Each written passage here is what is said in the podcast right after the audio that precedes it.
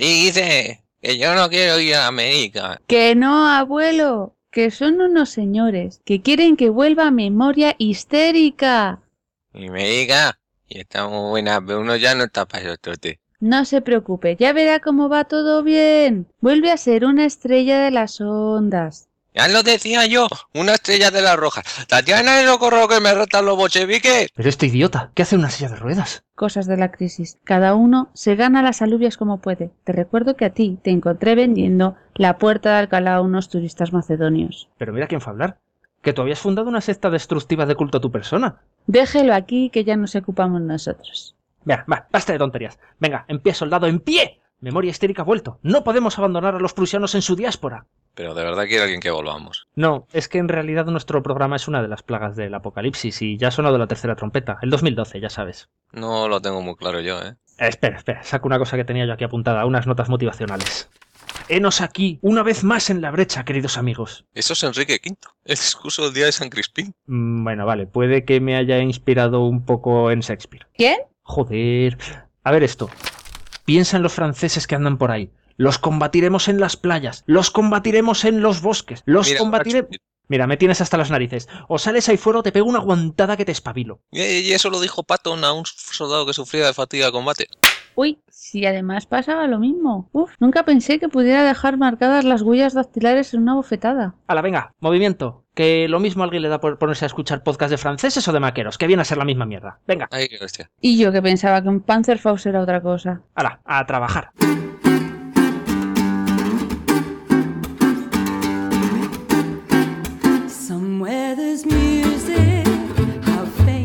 Bienvenidos a Memoria Histérica, el programa Hydra al que si no le cortas todas las cabezas le crecen más. Con nosotros tenemos, como cuidadora de este circo de tres pistas de lo absurdo, a la podcaster con voz de programa de madrugada, Neko-chan. ¡Atrás, tigres! ¡Atrás! En el micro número 2, los ojos que observan desde la oscuridad en las pelis de miedo, Retroemo. Muy buenas. Los ojos no hablan, ¿eh? Y aquí, a los controles, con su incitante voz varonil que le caracteriza, un servidor, DR. En episodios anteriores de Memoria Histérica, Alteza Imperial, la guerra está ganada. El ejército rumano acaba de unirse a nuestra causa contra Alemania y Austria. 1942. Usted no se preocupe, Paulus. Tiene los flancos cubiertos con dos ejércitos romanos. ¡Quietos coño, que os adelantáis! Hoy, en Memoria Histérica, la batalla de Stalingrado.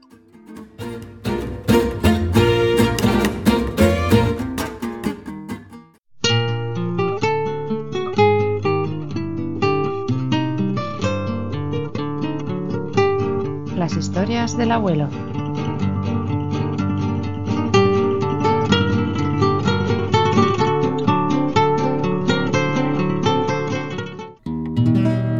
И я затянусь и отпустит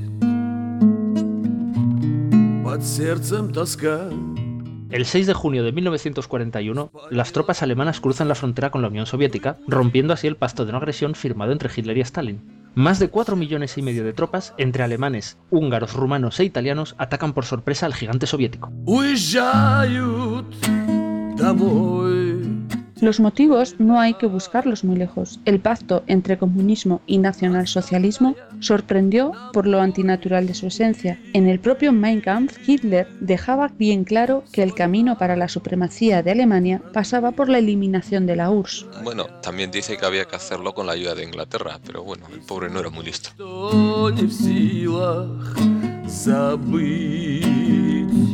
La operación de ataque contra la Unión Soviética se denomina Operación Barbarroja y se salda con más de 7 millones de bajas para el ejército ruso y la práctica destrucción de su aparato militar. Sin embargo, Barbarroja fracasa por dos razones principales: la falta de previsión logística que detiene al ejército alemán en barro y nieve y una terrible previsión sobre la capacidad rusa de poner hombres frente a los fusiles alemanes. Todo ello fuerza la retirada alemana de invierno a finales del 41 y principios de 1942.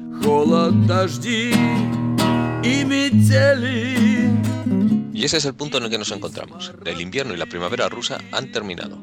La gran retirada ha costado muy cara a la Wehrmacht. Prácticamente la totalidad de los blindados utilizados en la ofensiva del 41 han tenido que ser abandonados por falta de combustible o por las bajas temperaturas en los caminos que llevan a Moscú, o han sido destruidos intentando cubrir la retirada. Y que queja Solo la inexperiencia del mando soviético y la veterana infantería alemana han logrado detener la catástrofe. Las industrias alemanas producen ya en economía de guerra nuevas armas y vehículos realmente efectivos y devastadores. El programa de ferrocarriles hacia el este ha quedado finalmente completado, gracias al muy efectivo ministro de armamento Albert Speer en persona.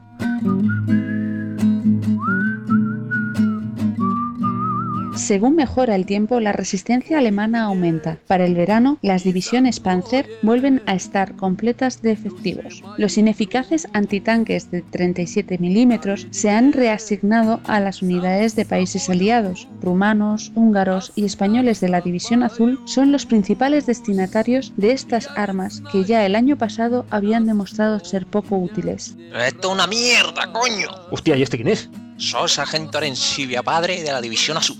Oiga, que no, que este no es su capítulo, que hoy hablamos del cerco de Stalingrado. Que la División Azul, la famosa 250, estaba en Krasnivor. Eso es el frente de Leningrado, al norte, arriba. Stalingrado está completamente al sudeste.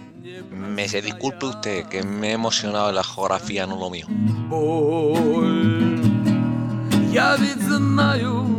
Los alemanes ahora tienen cañones de 50 milímetros y tiro rápido, que ya empiezan a ser una amenaza seria para los T-34, aunque siguen siendo un poco flojos contra la familia Kaube. Los Jagdpanzer, una especie de contracarros sobre orugas, que ya de nuevo era una porquería, empiezan a ser reemplazados por los Marder, a los que se le instala incluso cañones rusos del 76. Lejos de ser una maravilla, estos sí que son capaces de tumbar a los tanques rusos desde grandes distancias.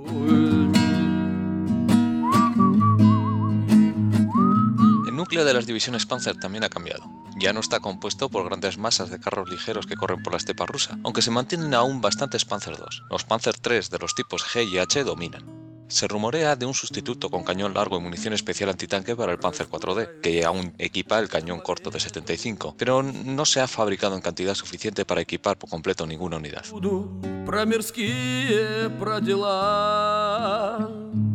¿Pero qué narices es esto? ¿Un podcast o un catálogo de venta de tanques por correo? Aligerando tanta leche para decir que la carrera armamentística es feroz. La Fuerza Aérea está descansada después del parón invernal, aunque realmente nunca dejaron de volar por completo. Ahora están preparados para las grandes distancias de Rusia. Los nuevos y flamantes 109F y los 190 son los señores del cielo. Los nuevos bombarderos en picado Stuka tienen mayor alcance y se han especializado en la destrucción de blindados rusos. Las fábricas rusas trasladadas a los Urales aún no producen en masa y los modelos rusos no han cambiado significativamente. En junio de 1942 las líneas se han estabilizado de nuevo. Aunque aún no recuperados del todo por las pérdidas del invierno pasado, las unidades acolazadas y de élite se concentran en el sector del antiguo Frente Sur. Esta vez el objetivo ha cambiado. Alemania necesita los campos petrolíferos del Cáucaso. Son vitales para su supervivencia. Para ello es preciso que caiga la gran fortaleza de Crimea, Sebastopol. Los cañones más grandes de la historia se reúnen allí para reducir a las cenizas a los defensores. Tras una encarnizada defensa, el puerto cae el 4 de julio.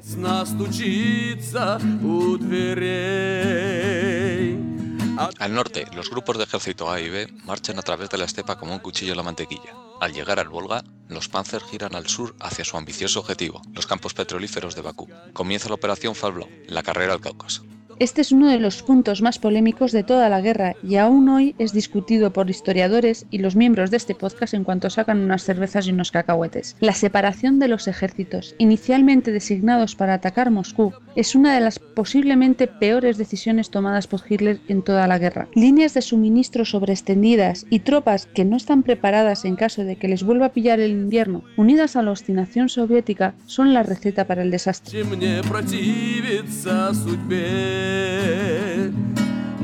Más allá hacia el este no hay nada de gran interés. Tomar Stalingrado antes o después no tiene más importancia que la política. En cierto modo, es mejor que los rusos se empeñen en defenderla. Cuanto más refuerzos se dirijan hacia el Volga, menos oposición habrá en el Cáucaso. Hitler en su discurso del Palacio de los Deportes de Berlín se regodea en la potencia de la Wehrmacht y se permite una chulería cuando declara hay una ciudad en la ribera del Volga, una ciudad de cierto nombre, el nombre de Stalin, y decidí que quería tomar esa ciudad y apostilla jamás abandonaremos Stalingrado.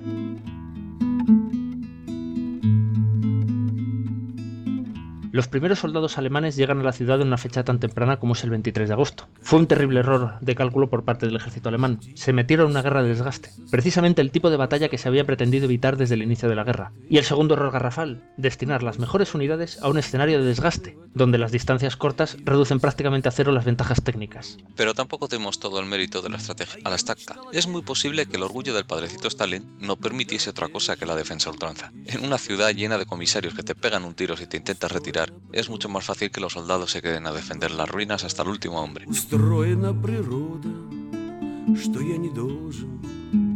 La batalla de Stalingrado ha sido ampliamente mitificada como el punto de inflexión de la guerra en el este, pero quizá no se ha difundido por igual toda la verdad. Los alemanes se aproximan. Enemigo a las puertas, se grita por las calles de Stalingrado. Los habitantes de la ciudad, motivados por ver sus casas amenazadas. Y por los comisarios y los agentes políticos. Se lanzan a preparar defensas y fortificaciones improvisadas. Se cavan zanjas antitanque alrededor de toda la ciudad. Se montan puestos antiaéreos y se organiza la gente en milicias. Carne de cañón. Afortunadamente los rusos cuentan con el 62 ejército para defender la ciudad.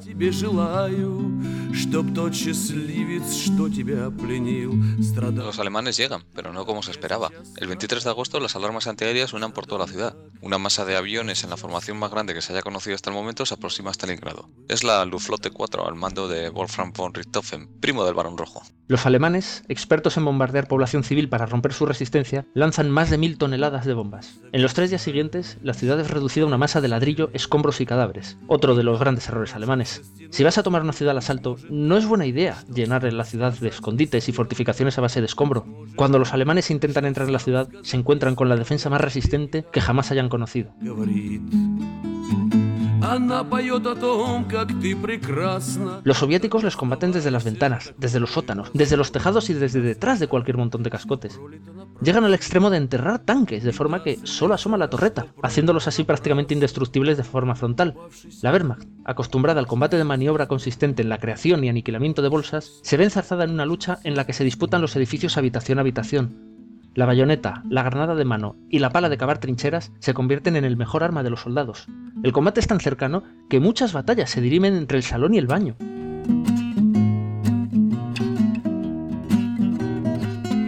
la Fuerza Aérea Rusa, por su parte, poco puede hacer.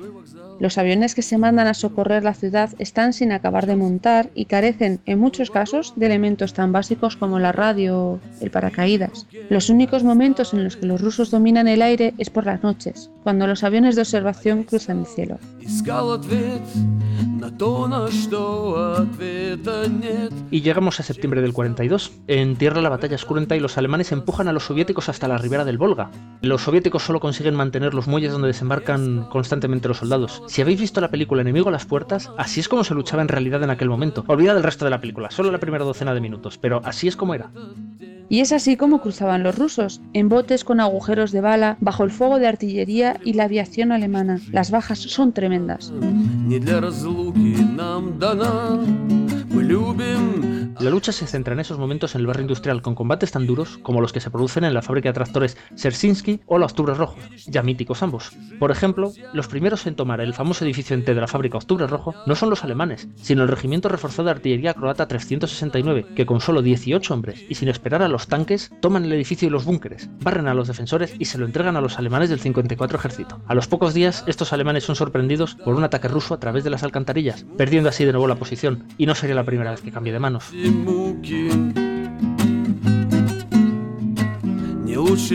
Desde la otra orilla del Volga, los soviéticos continuaban lanzando soldados a la batalla, a menudo mal equipados y sin munición. Lo importante era mantener ocupados a los alemanes y ganar tiempo. ¿Pero tiempo para qué? Sí, amigos, para preparar la gran ofensiva. Todos os habréis dado cuenta que los tanques alemanes estaban ya muy lejos al sur, pero ¿y los rusos? Pues los rusos se estaban concentrando para llevar a los soldados rumanos su cariño y su amistad.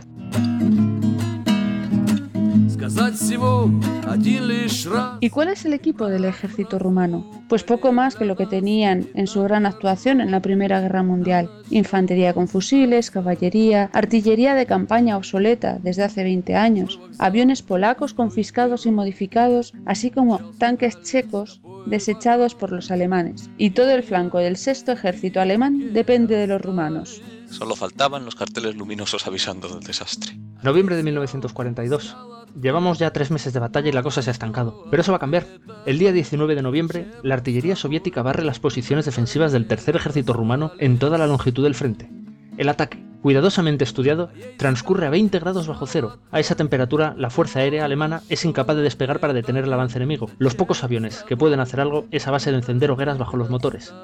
Más de 300.000 hombres y tanques asaltan a poco más de tres mermadas divisiones rumanas.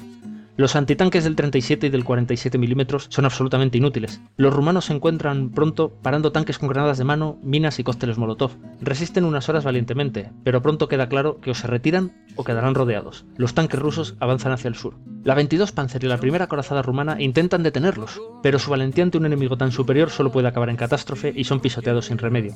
El 20 de noviembre, los rumanos han dejado una brecha de 70 kilómetros de ancho en el flanco del sexto ejército, en solo un día. То, на что ответа нет Зачем с тобой Ese mismo día, al sur de la ciudad, dos ejércitos soviéticos atacan al cuarto ejército rumano. Es importante indicar que un ejército soviético es el equivalente a un cuerpo de ejército alemán. Es decir, es mucha gente, pero tampoco tanta. El equivalente entre un ejército alemán serían lo que los rusos llaman frentes. En cambio, cuando hablamos de ejércitos rumanos, estamos refiriéndonos al mismo concepto que el ruso.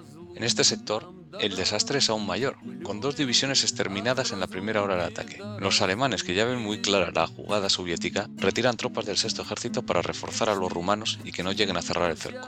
Tras una serie de fricciones con el alto mando alemán, los rumanos deciden quedarse a regañadientes.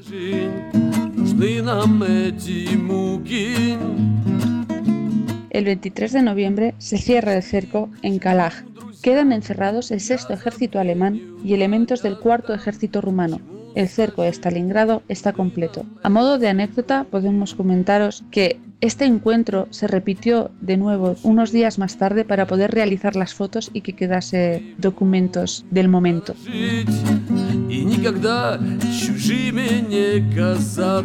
...26 de noviembre. Una semana tras el inicio de la ofensiva, los soviéticos se infiltran y a pesar de los esfuerzos de la sexta división Panzer, las pérdidas rumanas son desastrosas. Se pierde el 80% de los efectivos de las tres divisiones de infantería implicadas. El alto mando pone sus esperanzas en resistir hasta el retorno de las fuerzas del grupo de ejércitos del Cáucaso. Levantar el cerco no sería decisivo en números para la guerra, pero destruiría de un solo golpe la moral soviética. Salvar a Paulus, general en jefe del sexto ejército, podría significar ganar la guerra en el este en 1943. ¿Está Adolfo? Que se ponga. Sí, espero. Oye, que soy Paulus. Sí, los niños muy bien. Oye, que te llamo porque iba a ver a mi amigo Dumitrescu. Sí, el rumano. ¿Cómo? ¿Que está allí contigo? Sí, sí, claro, que se ponga. Oye, cachondo, que me dispararon tus hombres. Ah, que no eras tú, los rusos.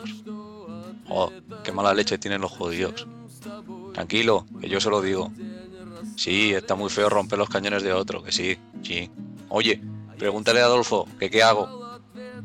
Ni un paso atrás, ya. ¿Y de comer qué? Catering por avión, que me manden el menú. Oye, Adolfo, que si no tienes tanques con calefacción, que se nos quedan los pies fríos. Pues no sé qué va a decir la gente. En medallas ya tenemos muchas. Vale, que te lo apuntas. Venga, majo, a ver si nos sacas, que me aburro sin tele. Adiós. Impresionante y a la par lamentable documento histórico. Efectivamente, von Paulus pide permiso a Berlín para poder romper el cerco y retirarse. Tiene fuerzas suficientes como para lograrlo. Salvarse, sin embargo, reduciría el tiempo disponible para que las demás tropas abandonasen el Cáucaso. Los Panzer del Sur podrían aún lograr la ruptura. Hitler en persona le ordena resistir, siendo mal aconsejado por Goering que le asegura que es capaz de abastecerlo por aire mientras tanto. El Orondo Mariscal del Aire promete superar las 700 toneladas diarias, cifra absolutamente ridícula.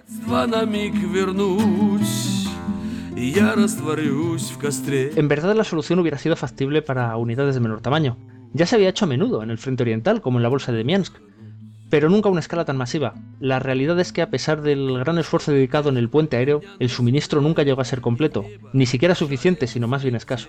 Y sobre todo hacia el final de la batalla, cuando la Fuerza Aérea Soviética contaba con mejores aparatos, mayor número de cazas, y las pistas alemanas bajo fuego directo de tierra desde el 15 de enero, fue altamente costoso en aparatos y hombres. El frío invierno reducía drásticamente además el número de días que era factible volar.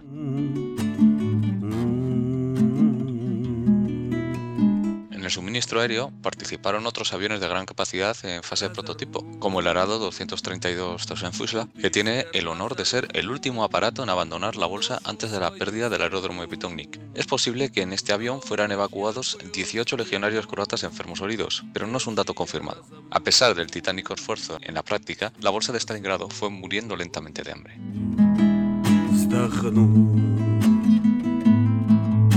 La resistencia alemana fue mermando día a día, perdiendo terreno fuera de la ciudad. Las pistas de aviación, única fuente de suministro, se convirtieron en el objetivo primario de los rusos. Lo primero en agotarse fue el combustible. Luego comenzó a escasear la comida. El sexto ejército se comió más de 20.000 mulas y caballos que disponían para transporte de equipos. Finalmente se agotaron las municiones. Las tropas tenían las balas contadas y orden de no disparar a menos que los rusos lanzasen una ofensiva de verdad. Incluso en algunos casos se registraron casos de canibalismo. La última pista aérea se pierde el 23 de enero de 1943. Se intenta el suministro por medio de paracaídas, pero esta última vía es aún más ineficaz que el precario puente aéreo y sobre todo no permite la evacuación de heridos y personal, así como el material esencial.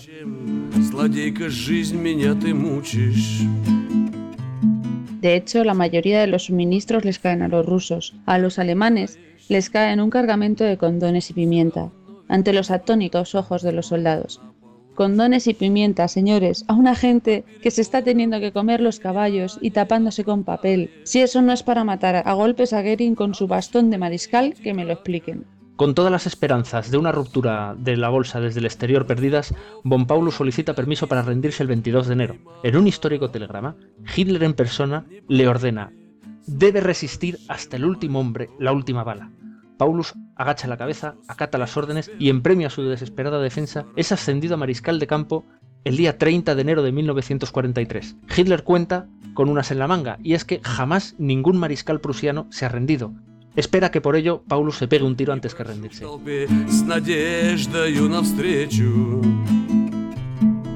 Pero Paulus no tiene ganas de darse la puntilla. Y dos días después, el 2 de febrero del 43, el sexto ejército se rinde oficialmente. Paulus se convierte así en el primer mariscal alemán en la historia que es capturado vivo. El enfado de Hitler es monumental, y se agarra a una de sus rabietas en las que llama traidores a los generales y afirma que todo el mundo está en su contra, que la tele es una mierda y todo eso. Los rusos capturan más de 90.000 prisioneros, de los cuales 3.000 son rumanos y aproximadamente 700 croatas. El número de generales capturados asciende a 22. Menos de 6.000 supervivientes regresarán vivos a sus hogares de los campos de prisioneros de Siberia y no será hasta principios de los años 50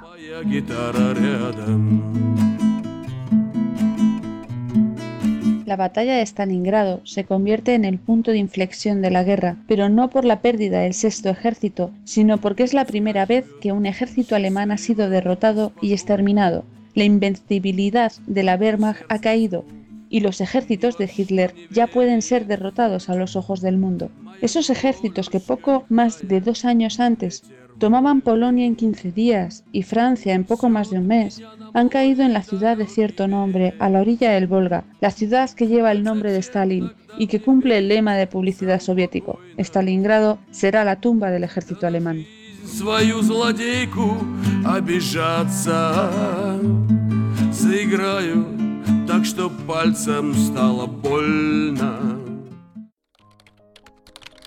Mansión de Bill Gates, 22 horas.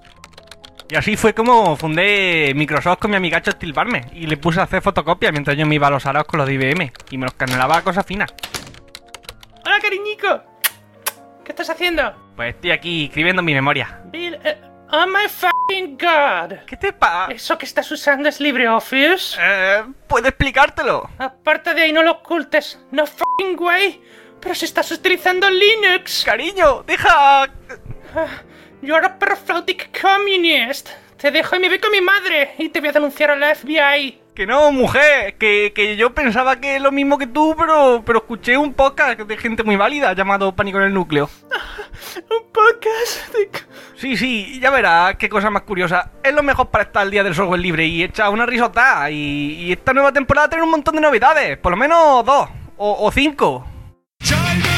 Pánico en el núcleo, el programa sobre Linux y software libre tan divertido y ameno que lo entiende hasta el tontaco de Bill Gates, vuelve en una segunda temporada con un montón de novedades, por lo menos dos. O cinco. Puedes escucharlo en directo todos los miércoles a las 8 de la tarde o descargarlo en podcast o en Ozzcast a través de pánicoenelnucleo.com. Me voy con mi madre. Eh, no te soporto. I don't support you y te voy a tirar por la windola. Pero, cariño, si se puede escuchar en OGG Borby, que es un formato súper bonito. Exijo el divorcio right now. Pe- pe- pe- pe- pero, cielo, si tenemos firmada la separación de bienes. ¡Viva Linux!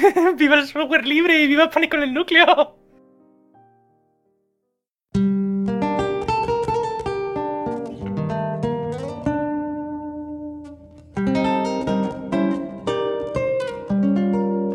Pocas o ninguna, de todas las batallas jamás libradas, ha producido tantos fantasmas, mitos y anécdotas como Stalingrado. El uso de la propaganda por ambas partes, la influencia ideológica en los historiadores y sobre todo la impermeabilidad de los archivos soviéticos previos a la caída del muro han hecho que esta batalla esté rodeada de un misticismo tremendo.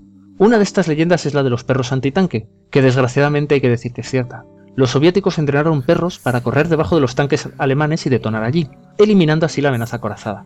El ingenio consistía en una bomba atada al lomo del pobre animal con una especie de antena. Cuando el perro se introducía en los bajos del carro enemigo, la antena se rompía provocando la detonación de la carga explosiva. Y digo yo, ¿no se podrían haber puesto la bombita en los huevos? Pues casi casi, porque fue un fracaso de experimento y eso que se llevaba preparando desde varios años antes. El problema es que cuando los perros corrían hacia los tanques eran ametrallados. En muchos casos, el animal se daba la vuelta asustado por el fuego y se refugiaba con sus amos, que gritaban en ruso al pobre Chucho inútilmente momentos antes de volar por los aires. Por otro lado, nadie en todo el ejército rojo se paró a pensar demasiado, y es que estaban usando tanques rusos para entrenar a los perretes, y claro, los tanques alemanes eran de gasolina, mientras que los tanques rusos funcionaban con diésel, y era el olor del diésel el que los perros usaban como guía. Una vez sueltos, los perros corrían a refugiarse bajo los tanques soviéticos, con explosivos resultado y mucha gente gritando de nuevo. Y aquí es cuando el karma se muestra como una perra, en todos los sentidos. Sea como sea, el experimento fue un desastre y solo las fuentes más prosoviéticas y dudables cifran en 200 los tanques alemanes destruidos.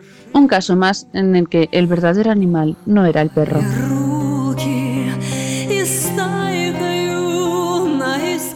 Otros de los iconos de Stalingrado son los comisarios políticos, infames personajes que se dedicaban a la, abramos comillas, moral y educación política de la tropa, para afianzar su amor por la patria.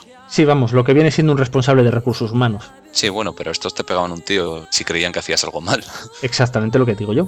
Bueno, sea como sea, los comisarios políticos aparecen por primera vez en la Guerra Civil Rusa y se pasan dos décadas apareciendo y desapareciendo. Pero es en 1941 cuando Stalin restaura el cargo y se le da autoridad superior a la del oficial medio, convirtiéndose así en la palanca que empuja al soldado soviético hacia las ametralladoras alemanas. No contéis los días, no contéis los kilómetros, contad solo los alemanes que matáis, que dijo Ilya Ehrenburg, el escritor ruso. Efectivamente, y esa es la doctrina soviética que pregona el comisario. Solo importa el Estado, el individuo es prescindible. Y así empujan al frontoviki, que es como se denomina al soldado ruso, con un absoluto desprecio por la vida hacia el enemigo. Muchos, pero miles, son los rusos ejecutados por no estar a la altura que exigen los comisarios. Si se da la orden de morir en el sitio, ha de ser obedecida sin rechistar. De lo contrario, el infractor es ejecutado y su familia desposeída de los bienes. Y nadie, ni siquiera los más altos oficiales, están libres de los caprichos de estos cargos políticos. Nadie quiere que llegue al Kremlin un informe desfavorable, máxime sabiendo cómo gusta Stalin de fusilar generales. El cargo es destituido de sus poderes en 1943 y pasa a ser un consejero político sin ningún tipo de mando militar, debido a los constantes enfrentamientos y problemas que surgen con la Statka, que es el alto mando soviético. Seguirán siendo el fantasma del partido hasta el fin del comunismo y serán recordados como unos instrumentos más de represión de la maquinaria soviética. Como apunte, el origen del comisario político es francés. Se vieron por primera vez en la Revolución Francesa, donde ya destacaron como expertos en lanzar a los demás a la batalla desde una cómoda y segura cobertura. Sí, ya me olía yo algo, estos no podían ser normales. En fin, pues hasta aquí la anécdota de hoy. Espera un momento. Te olvidas de alguien, ¿no? No sé de qué me estás hablando. ¡Pero guarda ese fusil, loca! Coño, un Mosin-Nagant genuino, el rifle del frontoviki. Yo lo llamo el palo de motivar. A lo que vamos, estás dejando de lado a alguien, a un héroe de guerra, de la Unión Soviética. No tengo constancia. Aparta y déjame a mí hablar del noble francotirador, de la liebre de Stalingrado, de Vasily Zaisev. Ay,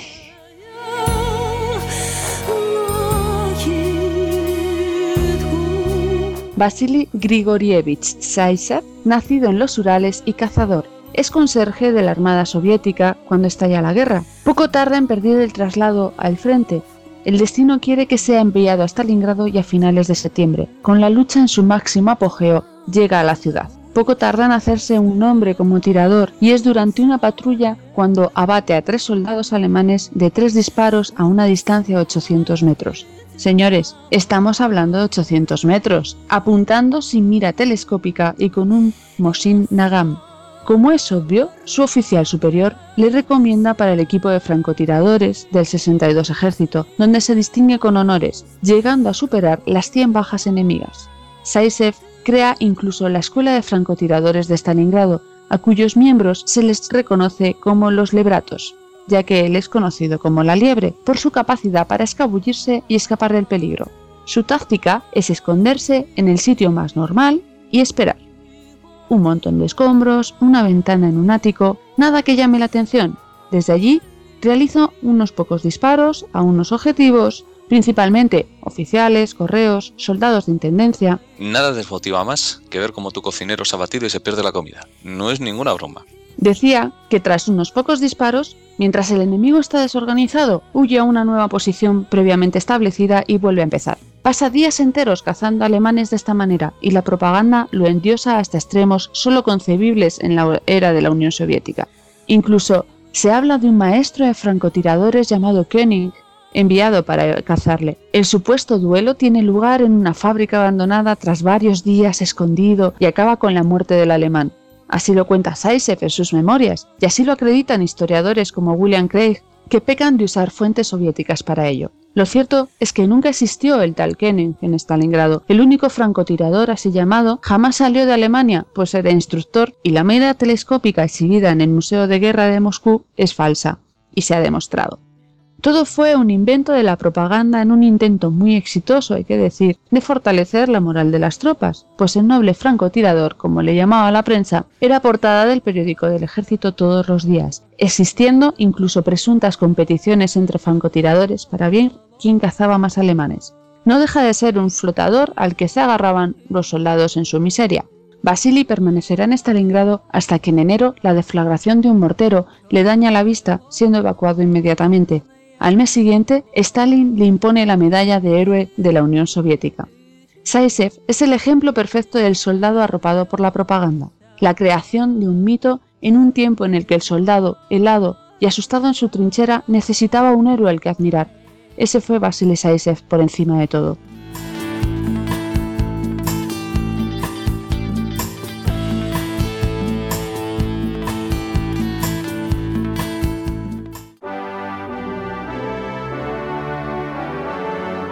La biblioteca de Lord Atkinson.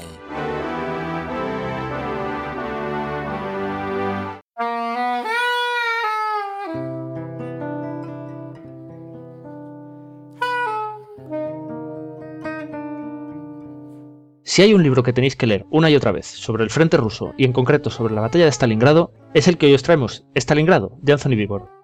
Para aquellos que no conozcáis a este historiador, se trata de uno de los mejores ejemplos de cómo escribir historia sin caer en largas listas de cifras y lugares. El talento de este hombre es notable, y si algo destaca es su capacidad para poner al lector en el punto de vista de aquellos que vivieron los hechos a base de usar cartas y testimonios en primera persona. El libro comienza poniéndonos en antecedentes de lo que es la Operación Barbarroja y cómo se desarrolla hasta llegar a las puertas de la ciudad de Stalingrado, a la que el lector llega antes que los alemanes cómo es la ciudad, cómo se prepara su defensa y cómo vive el ruso medio. De la mano de Vivor, sufrimos el terror del bombardeo y la heroica defensa de las unidades antiaéreas manejadas por mujeres, que intentan en vano dispersar a los aviones de von Richthofen. El malo, el malo. Von Richthofen, el malo, maticemos. La lucha en el interior de la ciudad es cruenta y se nos relata a nivel de calle, a nivel de cada soldado. Las anécdotas y vivencias de cada miembro del Ejército Rojo y de la Wehrmacht son vívidas y muy cruentas, dejando patente lo duro de la lucha en la ciudad. Cócteles Molotov, la defensa de la casa del sargento Pavlov, en la fábrica de tractores, la lucha por los muelles, toda la batalla está allí y contada desde el punto de vista de los participantes. Pero si cruento es el combate casa por casa, el cierre de la bolsa de Stalingrado y la hambruna del ejército alemán no es menos dura. Los relatos de cómo malviven los soldados, por qué son horas sobrevivir, son terribles y dejan a uno asqueado de la guerra, muy lejos de aquellos historiadores que se empeñan en glorificar las contiendas. Piojos, hambre, muerte, temperaturas imposibles, defensas apedradas y sin munición. Todo nos atrapa e impide que dejemos un capítulo a la mitad en el mejor relato sobre la batalla que podáis leer.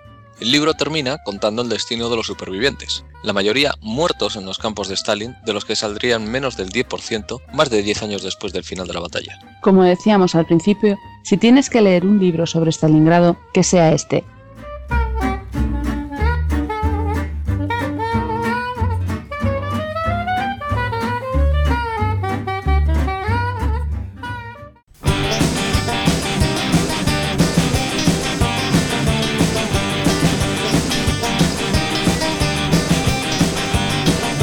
Y hasta aquí el programa de hoy. No os quejéis, que nos ha salido completito. ¿Qué coño? No os quejaré, ¿qué programa? Sí, eh, bueno, eso hay que explicarlo. Eh, decidimos hace unos meses abandonar el podcast por motivos de agenda. Simplemente no dábamos abasto con los proyectos personales, el trabajo y demás. Sin embargo, y gracias a los sabios consejos de unos amigos, hemos replanificado el cómo hacemos el podcast y parece que podemos seguir grabando, aunque yo os aviso que a partir de ahora tendremos periodicidad mensual, salvo problemas, pero Como, periodicidad. como la regla. Como la regla, qué gracioso, qué escatológico. Es que, es que no he podido evitarlo, tenía que soltarlo. Tenemos que agradeceros y mucho los ánimos para que volviéramos, siempre ahí, en Twitter y en el blog, pidiendo el regreso de esta pedazo de mierda de podcast. Y oye, si tanto lo deseáis, lo mismo hay que escucharos, ¿no? Muchas gracias a todos y especialmente a la gente de Pánico en el Núcleo, que en muchos de sus postprogramas nos han dedicado unas palabras y siempre nos estaban pidiendo que volviéramos. Sois un cielo, chicos. Y también otro agradecimiento para los maestros de Tú no has tenido infancia, Funs y Yuanyu, que en el fondo son los responsables del regreso de Memoria Histérica. Cierto, el nuevo planning que usamos nos lo ha diseñado Funs, así que si algo no os gusta, la culpa para él. Así pues, eh, os recordamos que podéis contactar con nosotros en Twitter, en arroba memoriahysteric y por correo en realmemoriahysterica.gmail.com. Esto no era más gracioso antes. No sé, a mí nunca me hizo puñetera la gracia. Ya bueno, pero no sé. Bueno, también tenemos Facebook, buscadnos, por ahí andamos en algún sitio, aunque no lo usamos mucho, pero estamos. Sigo pensando que esto antes tenía mucha más gracia. Sea como sea, ya habréis visto además que hemos ido dejando pistas en Twitter para darle movimiento sobre el tema del programa. Eso eran pistas. Creí que nos habían hackeado la cuenta y estaban poniendo chorradas. Perdone, señorita. Eran indicativos orientados a mentes súper desarrolladas para que descubriesen que esta semana hablábamos de Stalingrado, oiga. Sí, vamos. La foto del rumano destilaba la obra de Conan Doyle. ¡Eh, eh, eh! ¿Que estamos grabando? ¿Eh? Y el muñeco nieve, ¿eh? ¿eh? Un genio de la sugestión, que no lo sugirió. Digno de Hércules Poirot. Desde luego. Por lo afrancesado, digo. Ah, mira, ya recuerdo yo por qué dejamos de grabar esto. Sí, eh, disculpe la mademoiselle, dígase la mademoiselle, porque mi ingenio pone el listón muy alto para usted. Poirot era belga, belchic. Alto. Pero si le has dado una patada al listón. Y un belga. Es un francés de marca blanca. Eh, que estoy aquí, cretinos. Eh, ¿y la foto del camello de Stalingrado? ¿Eh? ¿Eh? Sublime creatividad, inspiración divina, ni los Ainur. Para camello al que llamas para sacar estas ideas. A la mira, ¿qué pasa de vosotros? Que os lama el camello de Stalingrado. Hasta el próximo programa. Eh, eh, un momento. Cuando volvemos? ¿Y por qué no hemos hablado del camello de Stalingrado? Volver, yo, cuando encuentre otros compañeros de podcast. Ala, que os urzan. Eh, espera, no me dejes con este tío, que huele a cerrado. Eso besar, señora. Ah, Ay, Adolfo, llévame contigo.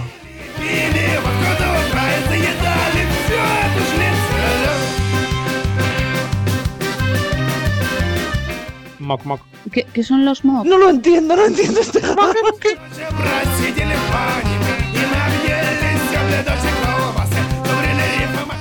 ¿Qué cojones estás haciendo? ruido de papeles que está puesto ahí. Y lo has escrito tú, no yo. Eh, ¿Tú sabes lo que es el concepto efecto de sonido?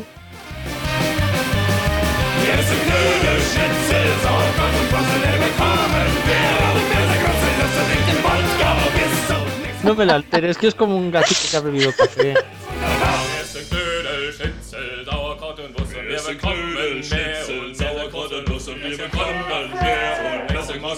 Perdona, quería hacer alemán y me ha salido un puto francés.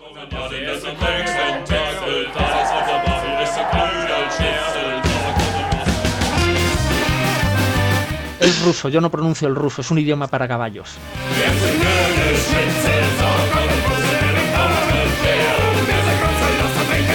¡No puedo! Moc, moc.